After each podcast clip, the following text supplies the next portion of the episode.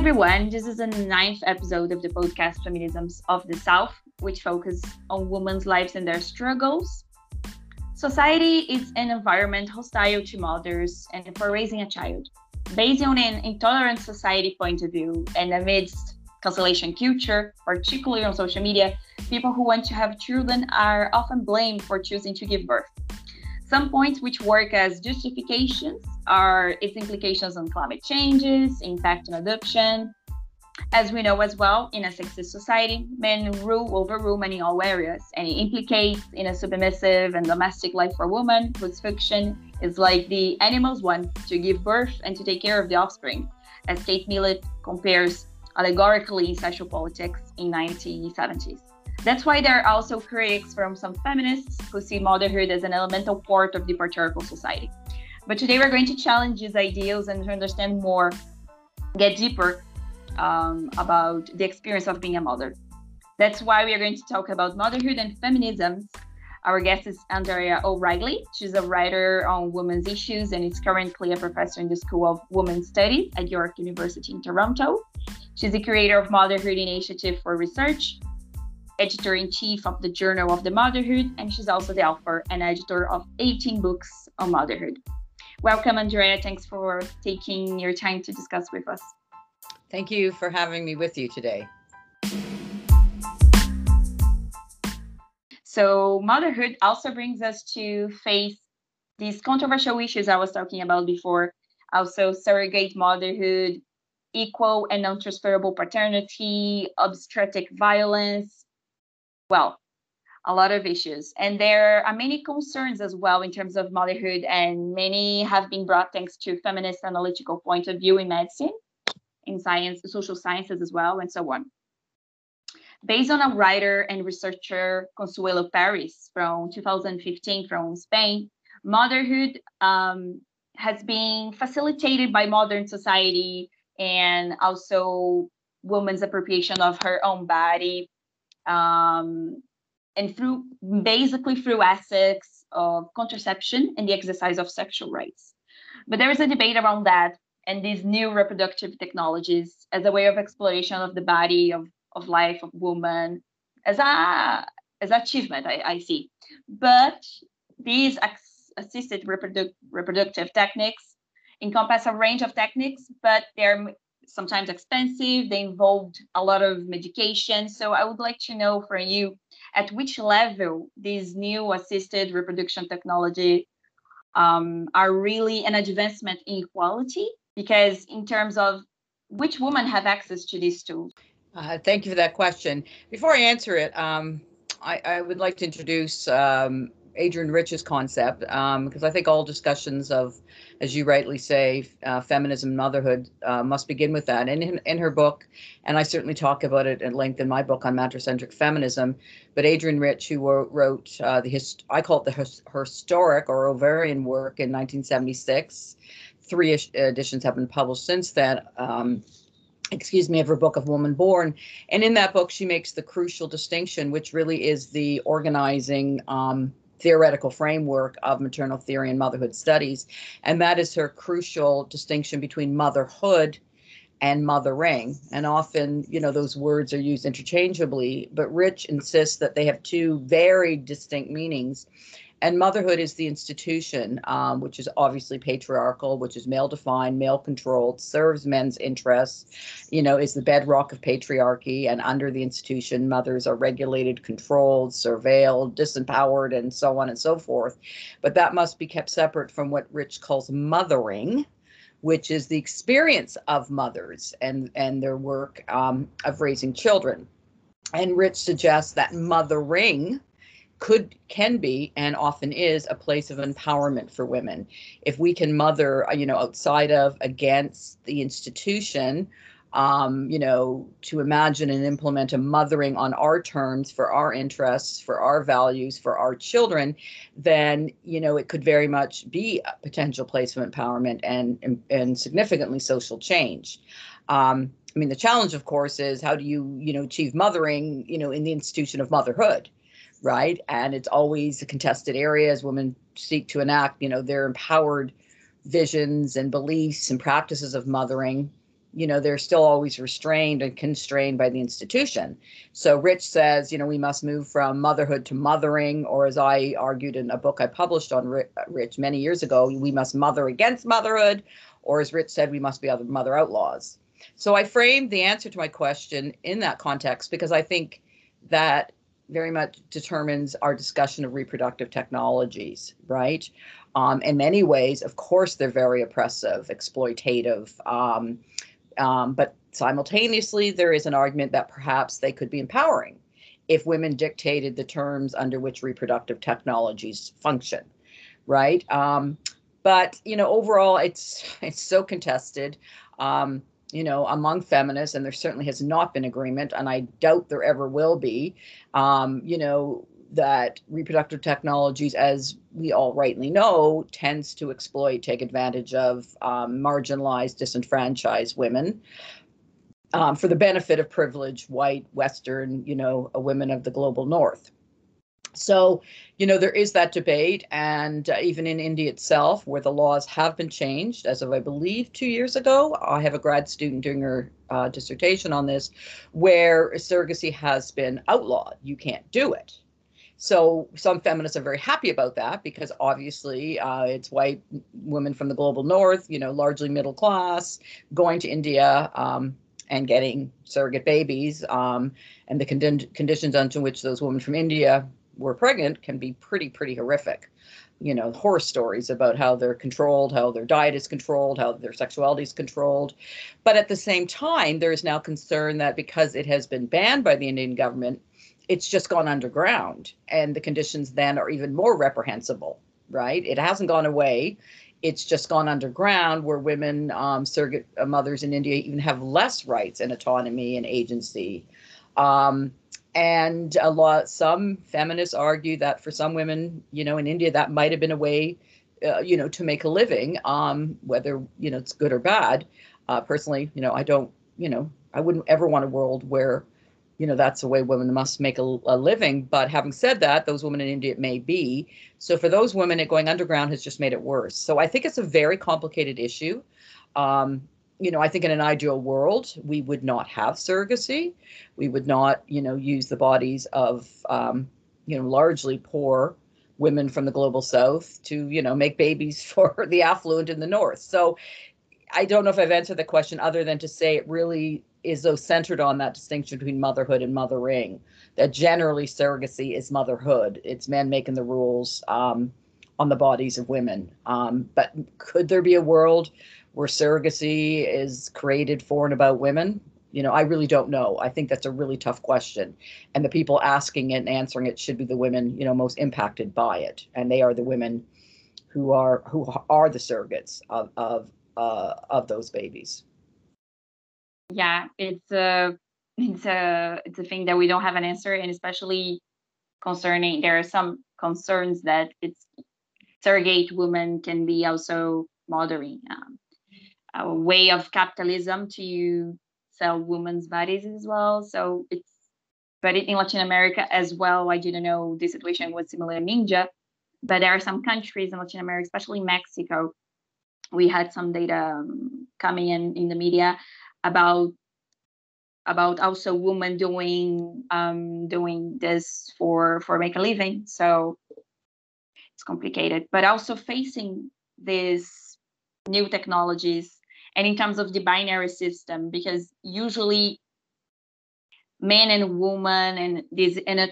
heteronormative society, this new technology are usually made for them. And so my question is, what's the real effectiveness of these technologies for giving birth, um, considering single woman or same-sex couples, for example, because the, the impact it seems to to be repeating for the binary system anyways. Yeah i agree. I mean you know reproductive call you know technologies you know include surrogacy, but they also include, you know, artificial insemination. They include, um, you know, fertility treatments in a wide range.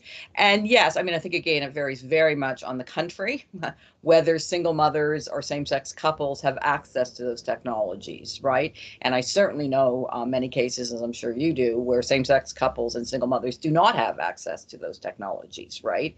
Um, and uh, Demeter Press, I'm the publisher of Demeter Press. Um, we're a feminist press. Uh, um, founded in 206 and you know so celebrating our 15th year and we published 150 titles and i mention that because um, i was approached quite recently um, a, a, woman who you know is familiar with our work and we we published a book um, uh, in January 20. Yes, I have to make sure the dates. And you know, it was called "Choosing to Be Child Free." And she came to me and she said, "Well, yeah, but what about, you know, the women who do not choose, who are childless not by choice?" you know what does that look like? What does that mean? And for many women they do want to become mothers um, and are prevented from doing so by biology right? So anyway she asked if she could do this book with demeter and we're going to do it and she's currently working on the call for papers. But i mention that because you know um, you know the access to motherhood um, you know should be a right of all uh, women who wish to have or not even all women anyone who wishes to raise children you know should have the right to do so um, and so, yes, in some ways, reproductive technologies are important because it enables those people to have that right. Um, and it should not be excluded, obviously, to cisgender, you know, um, uh, you know, white Western women of the global North. Clearly not, right? We need to have the right to be a mother, open to any and all who should desire it.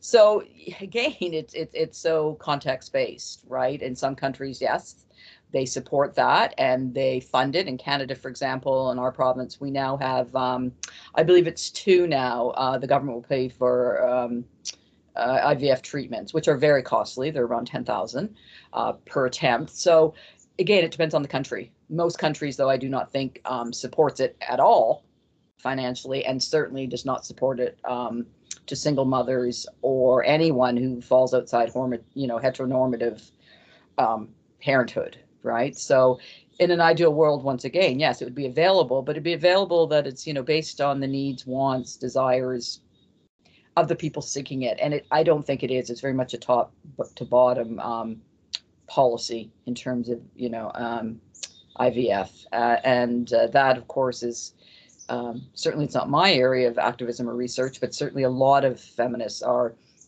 you know, trying to um, position it as a as an issue within reproductive justice more generally and reproductive justice is about you know uh, you know the right to be a mother the right to raise those children under the way they wish to raise them. So i think I, ivf needs to be positioned as a reproductive justice issue um, because it is it has political context and implications.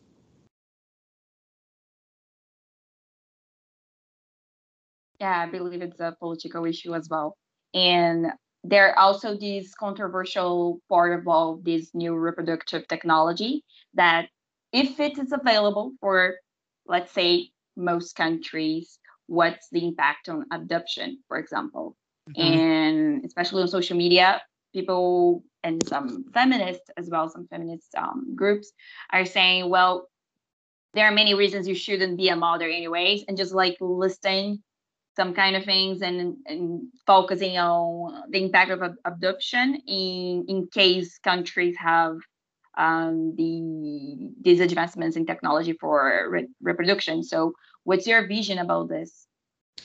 Well, again, adoption is another highly uh, contested, uh, you know, uh, challenging, put it mildly, issue within motherhood studies and maternal theory, right? Um, and in an ideal world, I believe we wouldn't have adoption either, right? That women should be able, if they wish, um, to raise the children born of them, right? Um, and certainly, um, certainly in Canada, um, until very recently in our history, it was and it was pretty um, horrifying what happened. I mean, those babies weren't relinquished; they were taken.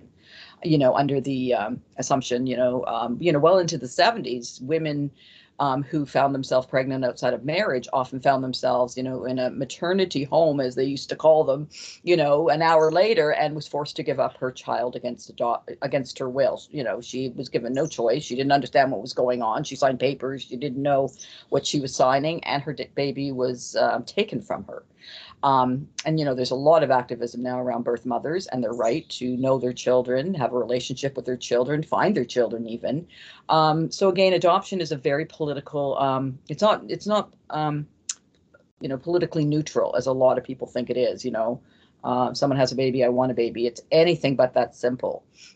And I do believe that you know, for the majority of women, uh, who give birth want to have their babies and they are coerced into giving them up or they find themselves in a situation where they must give up their babies because they um, because of public sanction or um, because of the inability for them to raise their child uh, in a world that does not support um, single mothers or mothers at all.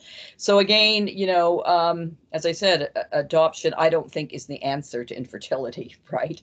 Um, and a lot of people do. Adoption i mean yes we have children um, who need homes certainly, but they tend to be older children, right? And in those children, yes, of course, they need to be adopted. Um, if that's the last resort, I, ideally, I believe in family re- reunification to support those families so they don't lose their children in the first place. Um, and in most cases, uh, maybe not most, but a large number of those families would not have had their child child apprehended by the state if those families were properly empowered and supported financially, socially, you know, so on. Sure, there's some cases, obviously, where children have to be taken um, and raised by someone else as their child. But I think that's probably the minority. So for me, adoption is, you know, the last resort. Adoption, we should first support mothers and families to keep their own children. And on the cases where that doesn't happen, well, then we need, you know, whole new politics and practices um, to support both the mother who has had to give up her child and then of course the family that is adopting that child. So again adoption ivf surrogacy is so often treated politically neutral and it is completely political. And that's kind of my my worry. Um, that's why i think we really need you know matricentric feminism why we need maternal theory. So we locate these seemingly personal choices in their right right political context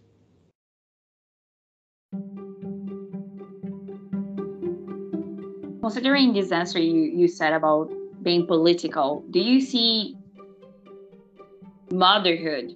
Because then in this way, I'm, I'm gonna mention it as motherhood because it's what we have here right now. For example, in in Brazil, we are talking more about motherhood than mothering because mothering it's a term that didn't even get here yet. So we are still in the in the institution um, uh, aspect. Of course, we see many, many women who see motherhood as mothering, as something as an experience that any person can have uh, voluntarily, not only women.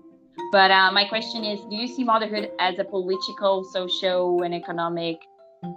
Uh, you know, in these in these terms, do you see motherhood um, that motherhood has a political, social, and economic value? And should it then, if it's so, be a public matter?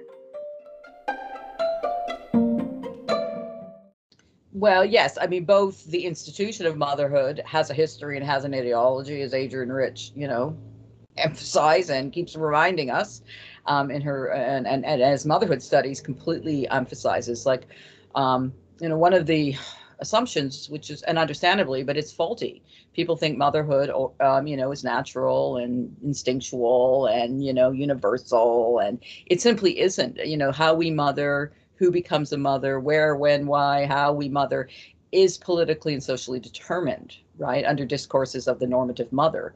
So I, you know, I write about this in my book, Matricentric Feminism. I teach an undergraduate course on this, and you know, we really have to understand that motherhood is a cultural construction. Its meaning is made, and then that meaning determines practices. So, uh, you know, particular cultures determine how a woman must mother in the institution of motherhood. And most of those ways are oppressive to mothers, right? Um, and very restrictive. It tells us um, who can be a mother, when she can be a mother, how she must mother. So, you know, in the global north, the definition of the good normative mother is so restrictive, right? And I suspect elsewhere, you know, to be a good mother, according to the institution of motherhood and its ideology, you must be, you know, white, you must be middle class, you must be cisgendered, you must be heterosexual, you must be married, you must be able bodied, you must be married to a man. You must be raising your own biological children as this ideally stay at home wife, or if not that, at least a woman who puts her motherhood over her work or career. Um, you know, she, as I said, and she must be a certain age. If you're, you know, 22, you're probably too young, but if you're 38, you're probably too old. So there's a really narrow prescriptive definition of under the institution of who is that good mother and women who fall outside of it by choice or circumstance who you know maybe non-binary or maybe young or maybe queer or maybe rural or maybe ha- have some type of disability uh, who might be 18 you know they're positioned as de facto bad mothers right? And then they are regulated surveilled demonized disparaged. So you know motherhood studies is you know and maternal activism is very much about challenging and countering and changing correcting that normative institution and saying no that's completely wrong right? All kinds of people can mother and do it well and and and and competently. So uh, uh motherhood of course is political. Patriarchy is reproduced through the institution of motherhood. Uh, it reproduces gender inequities it reproduces mother women's oppression and a whole other types of oppression right? Around race class sexual orientation um, and so forth. So uh, yes the institution is highly political um, um, but not for women's uh, interests. But then mothering is also hugely political. That through mothering, um, women can push back against patriarchy, can dismantle that institution, and they do so by many ways. They do so by feminist mothering, you know, raising children um, in a way that challenges heteronormative gender scripts and stereotypes and straitjackets. So through anti-sexist child rearing, certainly mothers can push back against normative motherhood and against patriarchy more generally, and through maternal activism. Um, and there's you know dozens of motherhood organizations globally, more than dozens, probably hundreds, who are using their mother identity and experience to bring about social change. So as the institution of motherhood is political, so too is the experience could be very political, you know, to bring about social change. And I think we forget that. We see mothering as natural and inherent and, you know, just is. And I think what I try to do in my research and in my book, Matricentric Feminism, is to foreground how deeply inherently political mothering can be um, to bring about social change. Um, but we patriarchy doesn't want us to know that, right? So they restrain our mothering so it isn't political. Um, so we need to harness and excavate that potential power of our mothering, which patriarchy does everything in its power um, you know, to diminish, domesticate, and deny. So I'm not sure if I answered that, but yes, the institution is political, you know, for patriarchy, but so too can mothering for feminism be a site of huge potential social change to, you know, undo that patriarchy. You so answer it because it's, and you when you said that the the patriarchal system doesn't want that, just makes me think about, for example, the reality in Latin America that we don't have paternity leave and how how women so fought for getting the maternity leave as something like an accomplishment, but at the same time, how in the other side of the coin can be a way to restrain maternity experience just for women because not only women are in a kind of way um, a, they're almost how can i say they, they don't have a choice they they have to leave their jobs to, to take care of their children but at the same time when come back they sometimes they don't have their job anymore mm-hmm. Or they, there there are certain conditions that they they don't have help from their partners. And and in considering other couples not just women they don't have the right neither to take care of their children. Considering for example um, a gay couple so of, of men. So it's it's incredible how patriarchal society is it's such a complex thing mm-hmm. that works in institutions in the federal system in the laws and it's it's uh, and it's something that we should question more because in the in the end okay, maternity leave, it's it's a great thing. Of course, it's a great thing, but how about paternity leave and no one talks about it? Yeah, I mean that's I mean, I mean you could answer that half dozen. That's a very important um you know, must you know, go to question all the time. And I mean, I think it answer, you know, several ways. I mean, the first way is um what I argue in, you know, my book is that we need a feminism for mothers, first of all. Um, and I talk about, and I'm not alone in this, you know, that people have said that motherhood is the unfinished business of feminism. Yeah, feminism has done a lot for some women, not all women. Clearly, women who benefit from feminism tend to be women, you know, who are from the global north, you know, white, uh, cisgendered, heterosexual, able bodied, uh, middle class. Um, but nonetheless, uh, for those women, feminism has made huge gains, right? Um, you know, certainly in Canada, I mean, what's happened in 50 years is almost breathtaking in terms of the rights women have gained um, in law, in terms of, you know, employment discrimination. You know, um, I'm, I'm sure, and trust me, there's more work to be done, but we even have the language now. It's even in our Charter Rights and Freedoms that, you know, you cannot discriminate on the basis of sex. You cannot discriminate on the basis of motherhood. We have sexual harassment laws. We have employment equity laws. We have maternity leave provisions. We have a, a lot but most of the gains of feminism have been for women, not for mothers. So I argue that, you know, we need a feminist for mothers, you know, for two reasons. First, um, as I said, you know, the gains have largely been for, you know, unencumbered women, not women with children. Um, and secondly, related to that, motherhood just it doesn't seem to be on the feminist agenda in a way it should be. And that thirdly and relatedly, you know, mothers' needs are different from those of women. So if you ask mothers, you know, what would be the five public policy things if you could have a wish list, the five things they're going to come up with are probably going to be very different than the five wish lists of a single woman. You know, they would be things like maternity leave. They would be things like flex time. They'd be seen like universal child care.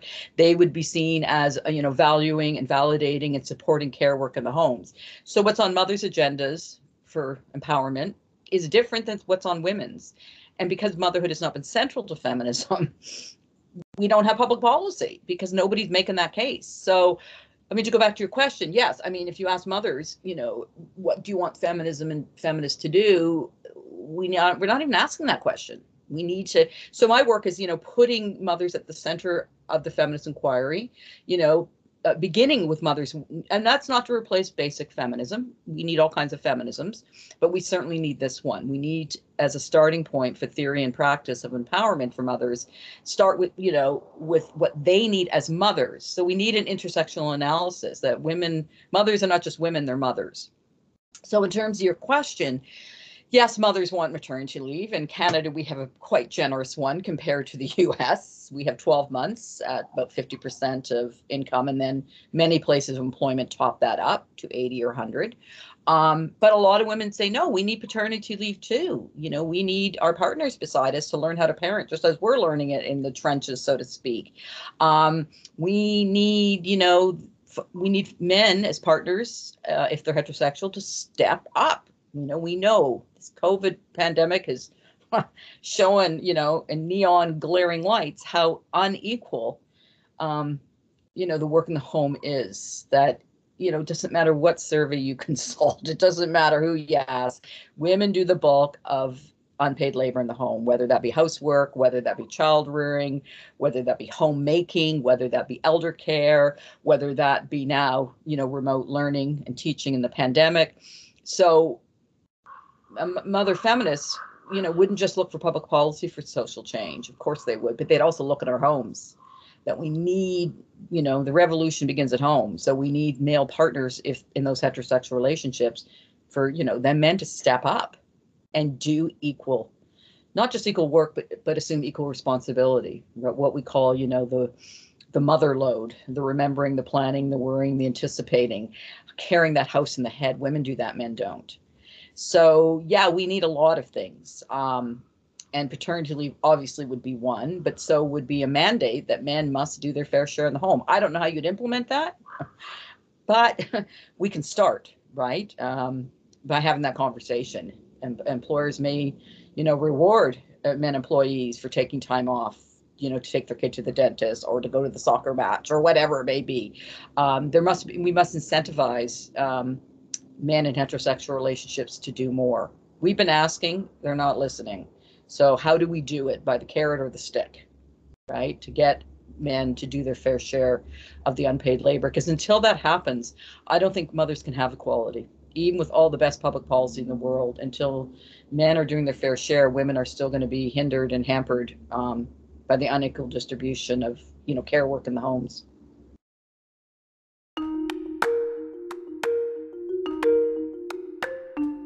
Yeah, I totally agree. That's why also feminism it's a it's an ideal for men and women, not only for women, right? So, mm-hmm. but um, taking your answer about the feminisms and some solutions that we could have, do you do you see that we can appropriate motherhood and challenge the binary system for reaffirming mothering, or do you believe it's more like creating a, a feminism for mothers? Because in the end, uh, motherhood it's intrinsically connected with this patriarchal femininity um, that has and, and this and that's why it's been blocked and out of feminist debate. So do you believe that we can still appropriate this idea which is totally like fundamental aspect of the patriarchal society or you have to deny motherhood in in a way start a new almost like a feminism just for mothers, or we can still have a debate inside of the feminism uh, within the mothers. So.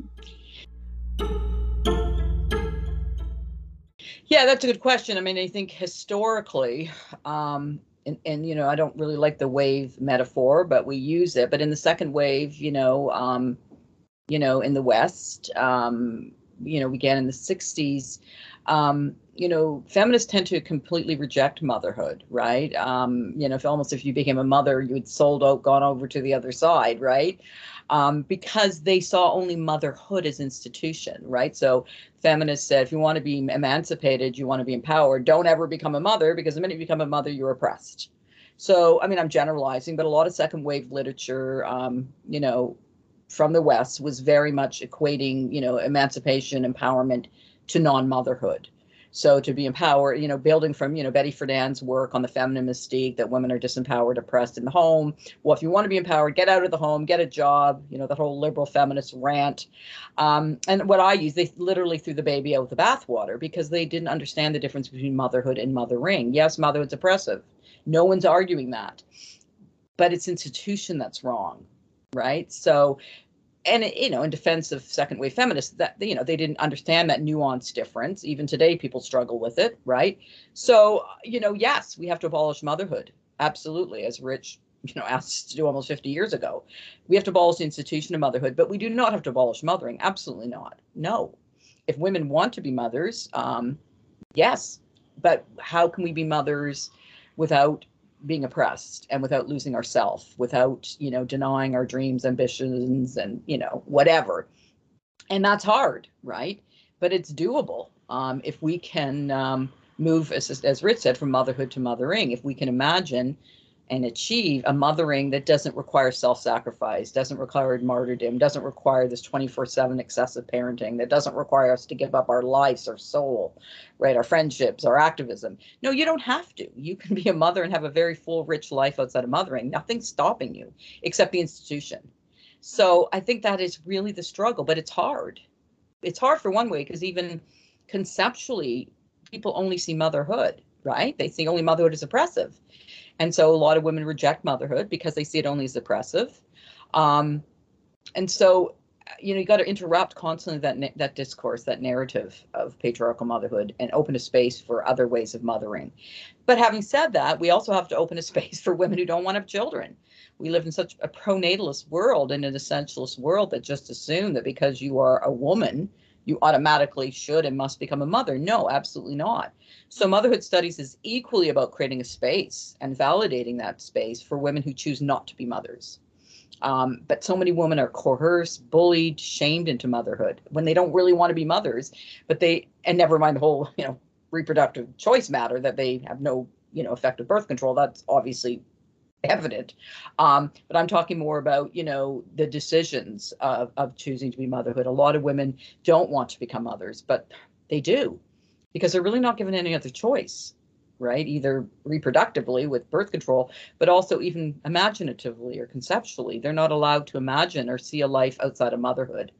So, motherhood studies is equally about empowering mothers who choose motherhood and seeing how we can do that many ways, right? Public policy, you know, family relations, everything. But we also have to have that space um, for women who rightly um, do not wish to be mothers and allow that choice fundamentally and to make it make it possible for those women to say no that is not what i want to do without shame or blame or or ostracizing them as many countries do uh, many women start to ask themselves um, am i normal because it's almost control against the natural uh, aspect of themselves of course it was con- constructed socially this ideal that women should have babies. So it's like a natural instinct. They're going mm-hmm. against their natural instinct. Yeah. And so it's a it's an also an issue. And and about that, this next natural instinct of being a mother, what do you have to, to say about that? Do you think women have this natural instinct? Absolutely not. no, I mean, we may have a desire to have children, but somehow naturally it's inherent in us is, you know, patriarchal propaganda. Absolutely not. I mean, we may want to have children, but that doesn't mean it's natural and inherent. Just because you have a womb does not mean you certainly know how to mother.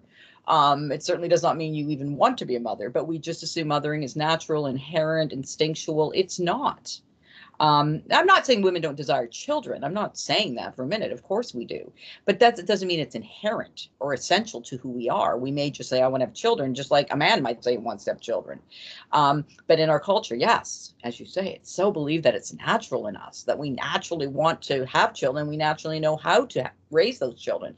Mothering is another, you know, must read person in motherhood studies is Sara Ruddick. And, you know, she argued in her book on maternal thinking that mothering is a skill it's an intellectual skill. It's something that's learned through practice and trial and error. No one naturally knows how to mother. Absolutely not. We learn on the job and we make a lot of mistakes, right? And we learn from those mistakes, right? So it's not inherent, it's not instinctual. Nobody, you don't come with a little, you know, chip in your brain that tells you how to burp a baby or how to nap a baby or how to cuddle a baby or how, you know, to deal with a screaming toddler. No, you learn just like any job it's it, you learn on the job and you learn by talking to other mothers you learn by as i said trial and error you learn by thinking and Ruddick actually calls it maternal thinking. She said maternal thinking is an intellectual endeavor. And we learn um, and we develop maternal capacities but they're not inherent they're learned through the practice and work of mothering. But yeah, the the larger patriarchal culture just believes it's natural, inherent, inherent that your biological clock's going to go off, that you're suddenly going to want to have babies at 33, that when you have that baby, you're suddenly going to know immediately how to do it, and then you're going to immediately fall in love with your baby. That's a myth, not a reality. Yes, I think we all learn to love our babies, most of us, but just like it's a gradual process, just like any relationship based on love. I'm sure with your partner, you didn't look at him and fall or her and fall madly in love with them in that moment. Uh, you know, a woman falls in love with her baby through time, just like we fall in love with other people in our, you know, in our romantic relationships. It's just an absurd to see that science, governments use these excuses to also um, block women from um, participating social life. In Brazil, for 30 years, women were they couldn't they couldn't do any sports during 30 years including football because mm-hmm. their these sports could harm their bodies and not let them have babies mm-hmm. which is uh, very important biological of all women so in, in their ideal so it's just it's an absurd how science and governments use these excuses um, patriarchal excuse to impose motherhood for for all women. To conclude our conversation, which has been great, I don't want to, but um, it's being a mother a right or a privilege? Mm. That's a good one. I I believe it's a right if that person chooses that right. Um, I don't want to say it's a right in the sense of, you know, you have to do it. But uh, again, that goes back to the reproduct- reproductive justice framework, which sees mothering, um, you know, that women, you know, should have the right, you know, to birth, you know, to birth their, to, to, to you know, to become a mother um, in safety and dignity. Um, and they can determine, you know, when and how they're going to become mothers, and that reproductive justice um, so reproductive justice is not merely i mean most reproductive justice paradigms have focused on abortion which is absolutely right. I'm not dismissing for a minute we need to talk about abortion particularly what's happening now in the united states. But it isn't just about pro-choice. When we mean pro-choice we also mean the, the right to be a mother as equally as the right not to be a mother so a lot of energy has gone to the right not to be a mother through the abortion argument, which I fully support. But a lot of racialized women say, yes, but in that focus of the right to deny motherhood, you've forgotten about our right to be a mother. And we know about mass sterilizations, about indigenous racialized women. We know about, you know, today is uh, Canada's Truth and Reconciliation uh, Day, uh, where most of our country is closed, and we're honoring and remembering the genocide of our Indigenous people through residential schooling. Um, so it's now a national holiday to honor and remember and to build reconciliation and to um, you know undo the genocide we did in our country and a lot of that genocide was done through um, forceful removal of children from their mothers through sterilization um, then residential schooling, where thousands and thousands of children were forced from their families and into residential schooling for well over a century. And many of those children died. And we're, un- as I'm sure you're following the news in Canada, they've uncovered now, I think it's 6,000 unmarked graves. Those babies died there, and the children died there, and their parents didn't even know.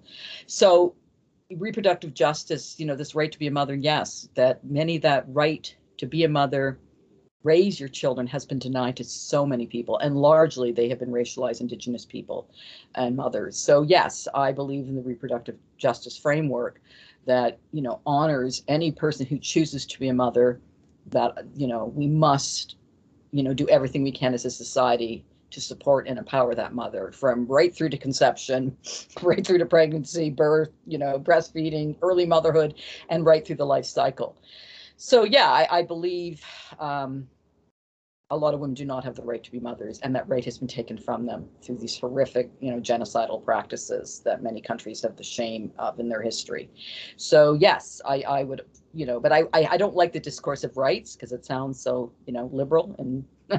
but I do believe, if we see it from a feminist perspective, that yes, women ha- have the right to be a mother and that should never be denied based on their race, sexuality, um, nationhood, you know, income, class, or whatever.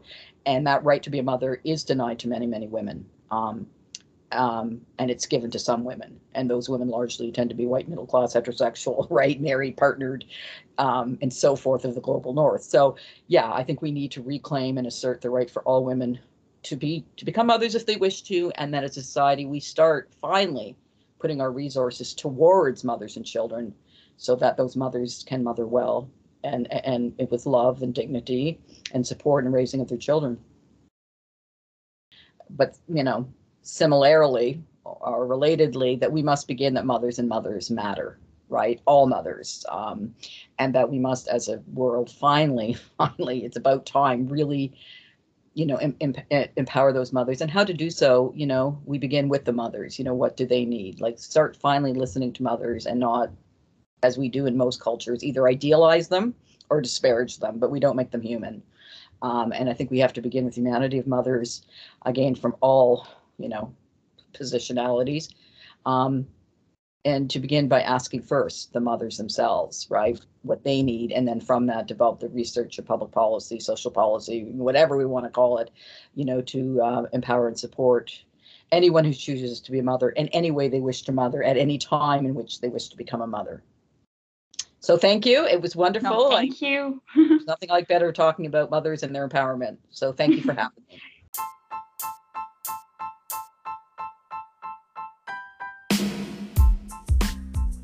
The podcast Motherhood, Mothering, and Feminisms ends here, but the podcast Feminisms del Sur will come back next week with more news about sports, inclusion, and dignity as we talk to three sportswomen from Brazil who have been to the Tokyo 2021 Paralympics. So see you next week.